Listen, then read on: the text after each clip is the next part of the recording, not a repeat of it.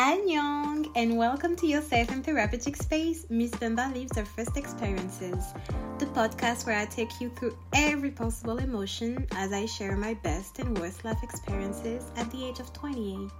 I'm your host, Emmanuel Bemba, but here you can call me Miss Bemba. I give you the right to do so. As you can imagine, this episode will be totally in English and will last less than 10 minutes. I don't want you to get too upset about that. and I also wanted to do this episode in English to show you how speaking a second language fluently as I do today has really, really helped me a lot in gaining self confidence and attracting even more opportunities. So, I've already said too much, and I'll leave you with the credits. Just think about it right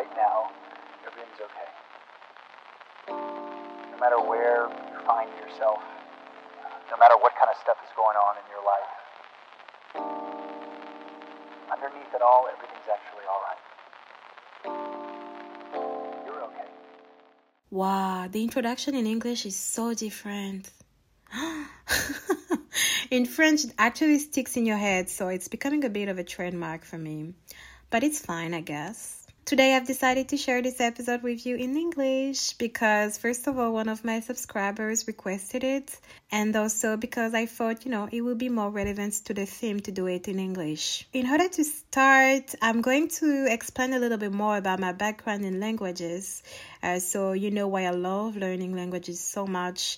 Uh, today, I speak three languages and I'm learning others on the side on my own. I speak French, English, and also Spanish. Knowing that I got back into Spanish a few months ago because I'd actually lost it. You know, I didn't get used to practicing them much more. And now I'm back on track. so I'm kind of happy to be practicing Spanish again. Two of my best friends speak much more English than French, but you have to know that French is still their mother tongue. And on the side, I'm learning Korean every day for two hours. And when I have a bit of time, I learn Portuguese or Italian. Okay, I know that can sound very, very scary, and that's totally understandable. But don't worry about it. I'm used to doing this, and my brain is used to it too. like everyone else, I actually learned English at school. You know, it was the language that I had chosen at the time. I was very good at writing you know, when I had to do the exercises, I was always on top of things. Also, when I had to practice grammar. But when I had to speak, you know, in front of everyone in English, well, you couldn't count on me at the time. I was still very young, but I was already putting a lot of pressure on myself in terms of languages. And as I always wanted to be top of my class, I also had to be strong in English, both written and oral. And in order to become a master in English, because that was my goal at the time, I've decided to do a lot of things that actually help me make huge progress in the language. First of all, I already changed the language of my phone to English in order to force myself to really get into it. And it really helped me a lot to learn the vocabulary. I also decided to watch all my series in English with French subtitles to start with then in English with English subtitles, and finally in English without subtitles. At first, it was it was pretty hard because you know you're used to reading subtitles in French rather than listening to what the characters are saying. But I've changed my strategy and I've decided to watch all Disney films in English, all Disney movies.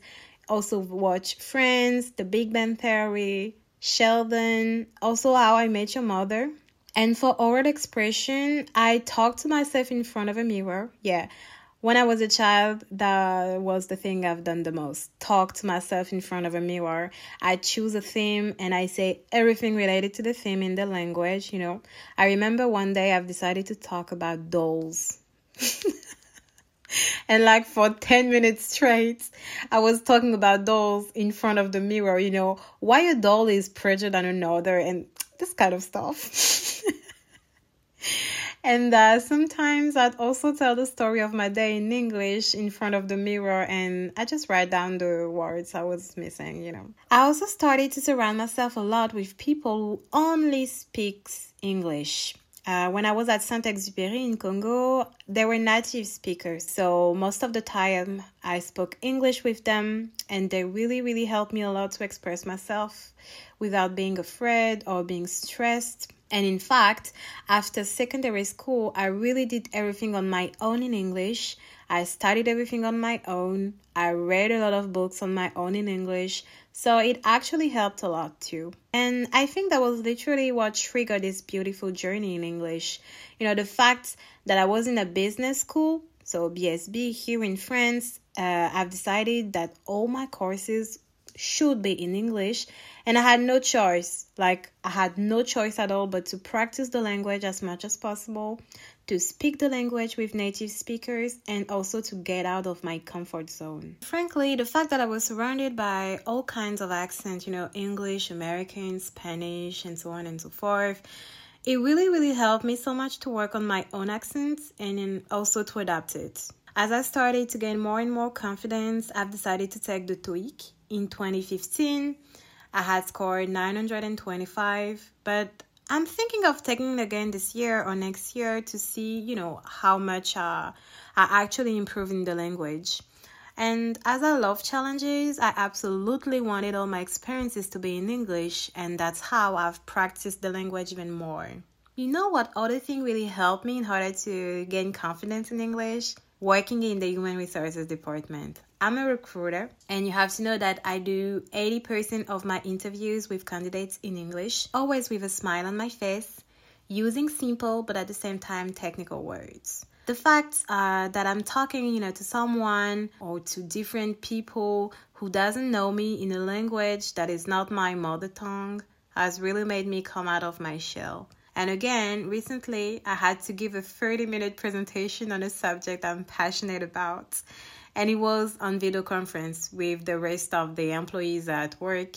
At first I was I was really really stressed, but like really But then I saw the smile of my managers. You know, she, she had a smile on her face and she sent me a lot of compliments, uh, telling me that I got this and that she really loved my accent and the way I express myself. And that was clearly the trigger that all my efforts have actually paid off. Today, I'm more self confident in English than in French. I know it's super weird, but that's totally true.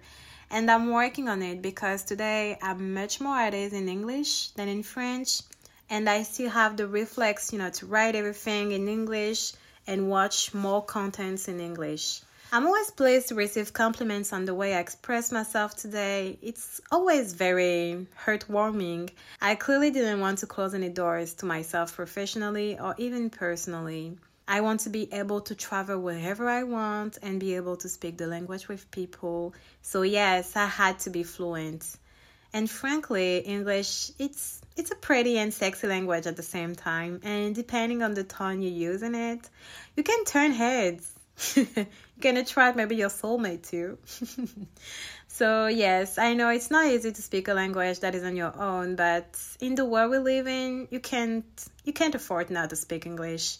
Until recently, you know, I was faced with candidates who didn't speak English at all. And unfortunately, they were being turned away because of it. You know, a lot of companies literally denied their application because they weren't able to be speaking English. So if you're lazy, if you're a lazy person like me, let's say things huh, the way it is, frankly, watch vlogs. Watch videos in English about things you like, you know, about passion. It could be makeup, it could be travels, anything you really like to do every day. I assure you, it will help you a lot. Don't hesitate to watch cartoons or films you know very well in French. Watch the same in English. But do so without pressure. Don't pressurize yourself too much. Go to exchange parties. I think it still exists. I'm not sure. Exchange parties are parties where you can actually discuss and talk with native speakers, you know, coming from England or USA or other countries, but they want to be able to speak English with, you know, people living here in France. And anyway, force yourself to do it.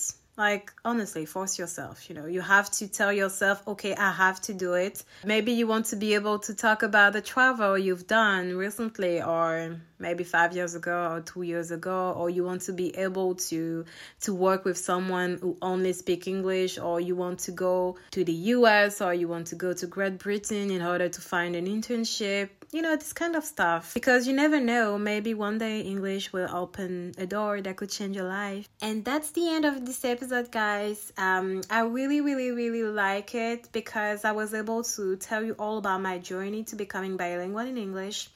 Thank you all for listening. Don't hesitate to follow me on Instagram. You know, my account is Emma Bamba, but you can also find the name in the podcast bio. If you have any topics at all, feel free to send them to me on Insta and in the meantime, I wish you a good evening or a good day, depending on the time you're listening to this episode. And let's see each other on Friday for a new episode. Bye, guys.